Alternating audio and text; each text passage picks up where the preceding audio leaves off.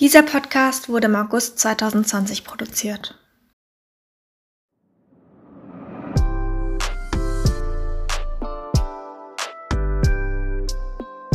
Hey und herzlich willkommen zu unserem Podcast Dreiradgesellschaft.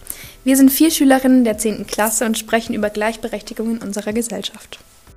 Dieser Wert ist übrigens auch in Artikel 3 unseres Grundgesetzes verankert. Er steht uns allen den gleichen Wert und die gleichen Chancen zu. Doch trotzdem erfahren Menschen unter uns Ungleichheit. Unsere Idee zu diesem Podcast ist im Rahmen der Initiative 10.3 entstanden, die Projekte zur Wertebildung an Schulen umsetzt.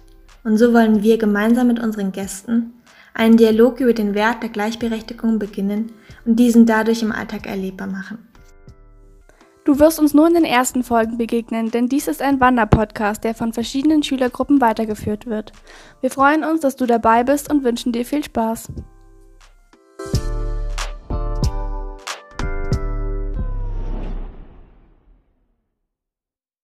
Herzlich willkommen zu dieser Folge. Mein Name ist Antonia und in meinem Gespräch geht es gleich um das Thema Grundwertebildung an Schulen.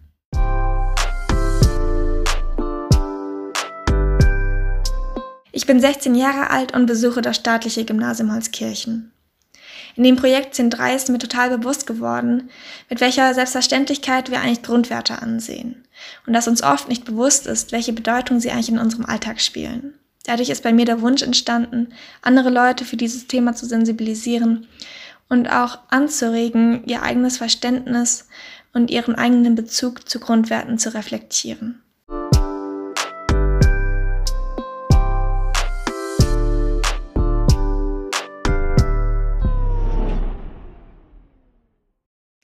Ich spreche hier mit Frau Dr. Kretschmann und wenn Sie sich vielleicht erstmal vorstellen möchten. Das mache ich gerne. Mein Name ist Tabea Kretschmann. Ich äh, bin hauptberuflich an der Universität Erlangen-Nürnberg tätig und zwar in der Deutschdidaktik. Das heißt, ich bilde dort an unserem Lehrstuhl künftige Lehrkräfte für das Fach Deutsch, für alle Schularten von der Grundschule bis zum Gymnasium hin zu beruflichen Schulen aus.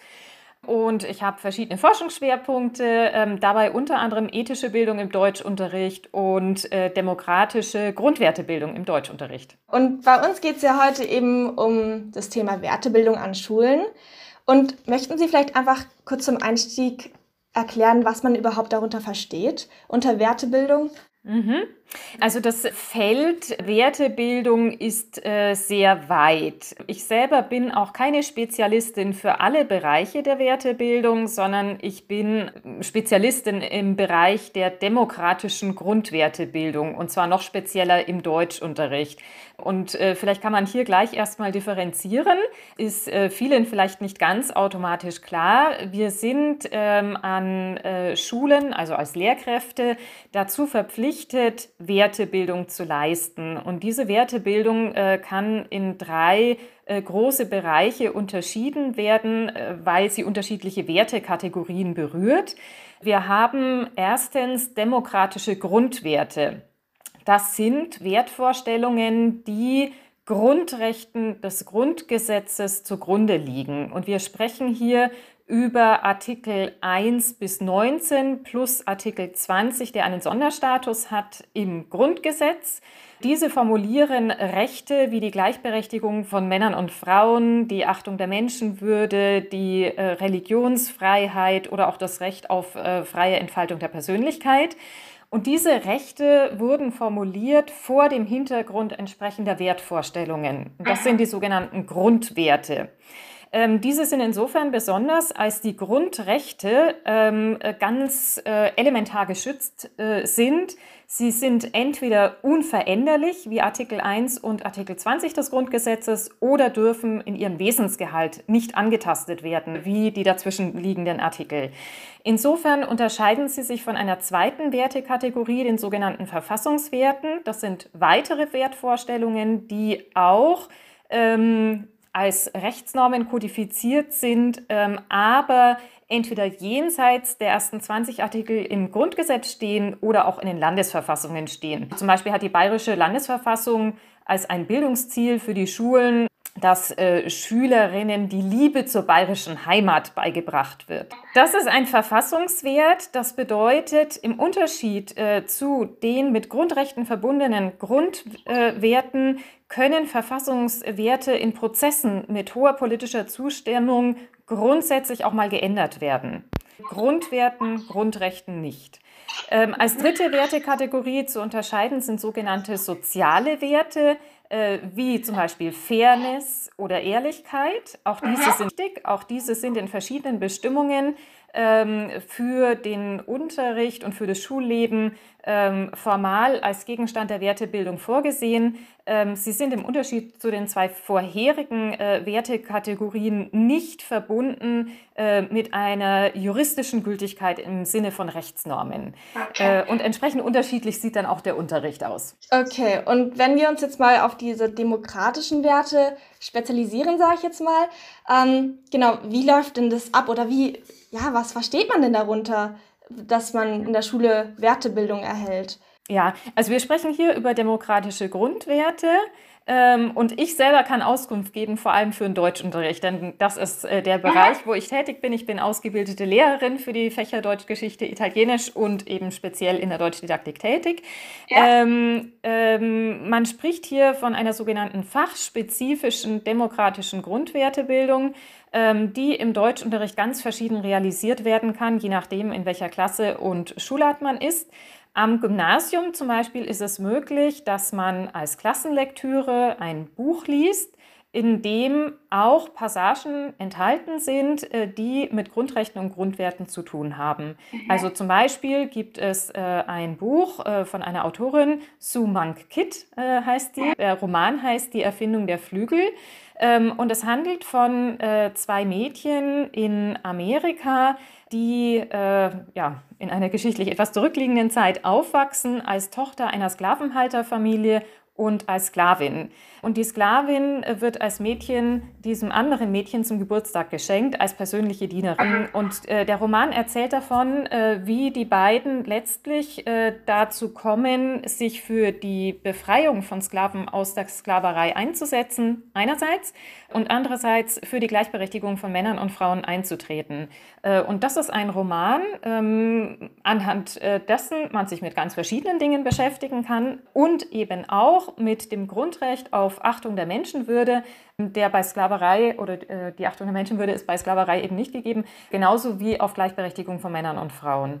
Ähm, und das kann man dann im Unterricht ja, didaktisch inszenieren und auch reflektieren, mit dem Ziel, den Schülerinnen und Schülern stärker bewusst zu machen, was denn eigentlich unsere Grundrechte, Grundwerte bedeuten und weshalb es wichtig ist, dass wir diese als verbriefte Rechte in unserem Grundgesetz haben.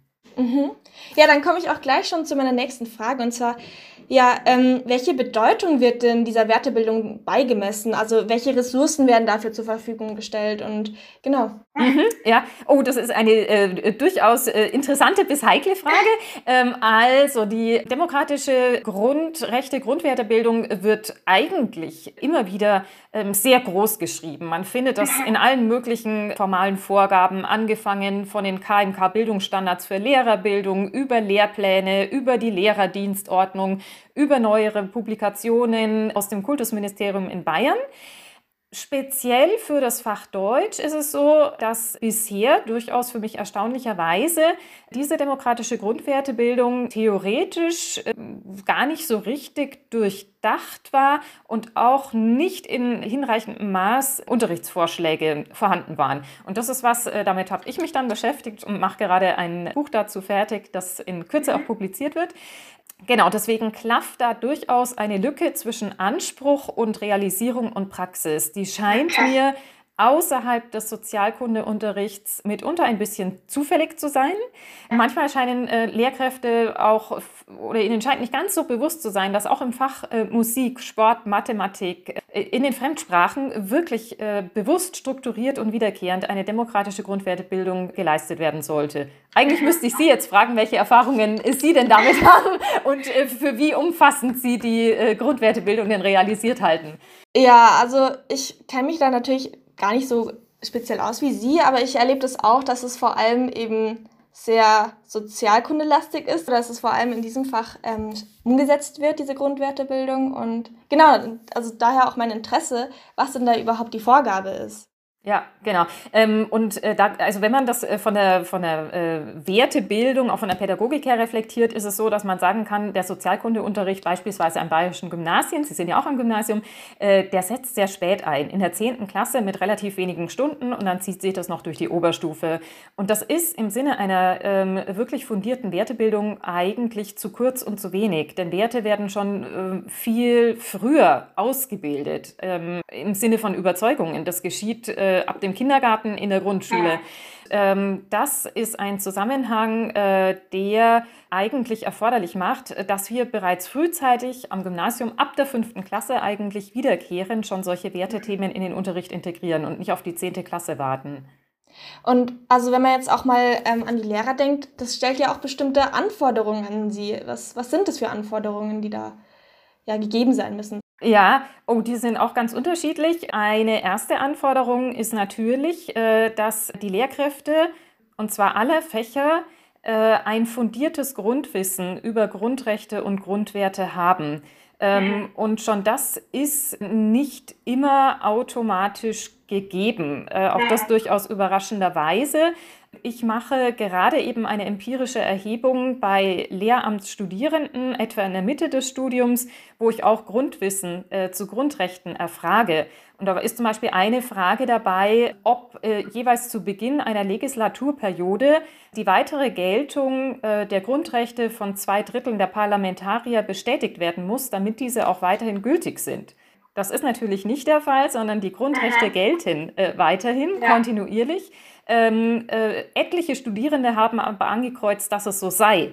Also, dass immer okay. wieder neu überhaupt über die Geltung von Grundrechten abgestimmt werden muss. Ja. Das heißt, Ihnen war überhaupt nicht bewusst, dass wir sowas wie eine Ewigkeitsklausel ähm, oder eine Unantastbarkeit des Wesensgehalts von Grundrechten haben. Ja, interessant. das sind jetzt äh, äh, ähm, äh, Studierende. Ähm, bei, bei, also für, für Referendare oder auch Lehrkräfte müsste man das nochmal anders empirisch erheben. Ähm, aber ich sehe da durchaus den Bedarf, äh, dass eigentlich bei künftigen Lehrkräften erstmal das Grundwissen dazu gefestigt werden müsste. Ich selbst habe in den vergangenen Jahren sehr viele Fortbildungen für äh, Deutsch und DATS-Lehrkräfte, das Deutsch als Zweitsprache, ähm, gehalten, wo ich sowohl das Grundwissen vermittelt habe als auch ähm, äh, Unterrichtskonzepte für die Praxis. Und da waren die Le Lehrkräfte sehr interessiert daran. Ich habe immer wieder die Rückmeldung bekommen, äh, oh, das ist so ein wichtiges Thema und zwar gar nicht bewusst, dass wir das so machen müssen und wie wir das machen können. Da ist, glaube ich, durchaus viel Potenzial auch für andere Fächer, das nochmal zu intensivieren.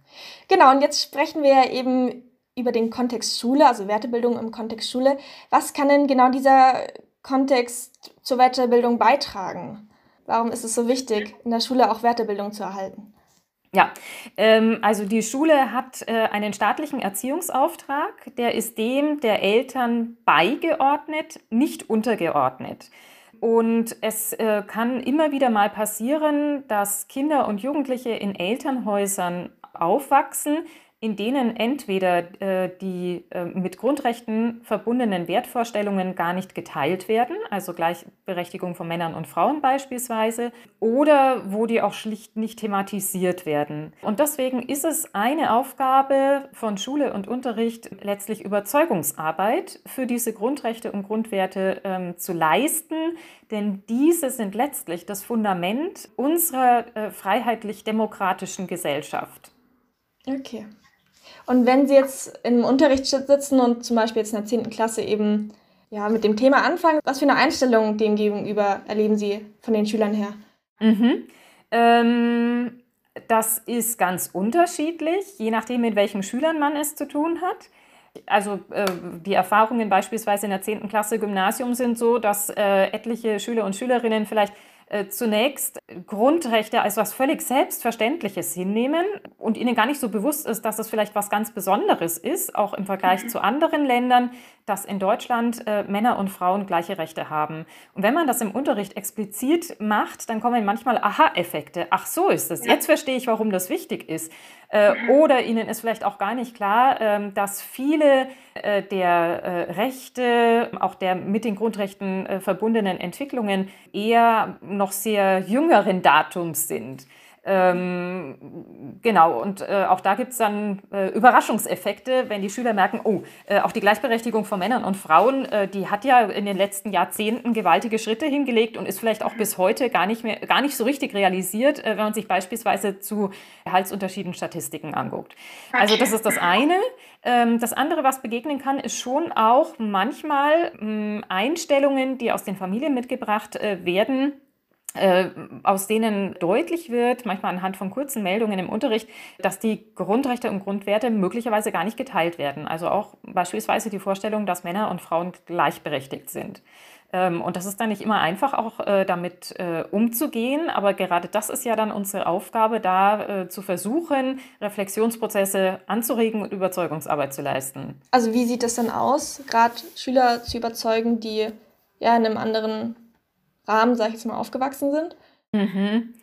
Äh, uh, das ist nach Einzelfall ganz unterschiedlich. Also jetzt äh, ein, ein Schüler, der äh, in der 10. Klasse sagt, ähm, ja, aufgrund meines Glaubens, Gott sagt, Männer und Frauen äh, sind unterschiedlich und äh, Männer sind mehr wert als Frauen, kann man Diskussionen anregen, wie sieht es denn in verschiedenen äh, Glaubensrichtungen aus? Also bei mir im Unterricht haben beispielsweise äh, Schüler, die den äh, christlichen Religionsunterricht besuchen, dann gesagt, naja, in der Bibel äh, gibt es äh, schon auch Stellen, wo es heißt, das Weib sei dem Manne untertan, aber man muss solche Bibelstellen ähm, historisch kritisch äh, rezipieren und nicht eins zu eins wörtlich verstehen. Und derjenige, der da Skepsis geäußert hatte, das war ein Schüler muslimischen Glaubens, der, ich weiß nicht, ob er davon überzeugt war, aber ähm, letztlich seine Mitschüler haben ihm gesagt, eigentlich, äh, wenn solche ähnlichen Passagen auch im Koran stehen, müsste man doch da auch kritisch mal drüber nachdenken. Vielleicht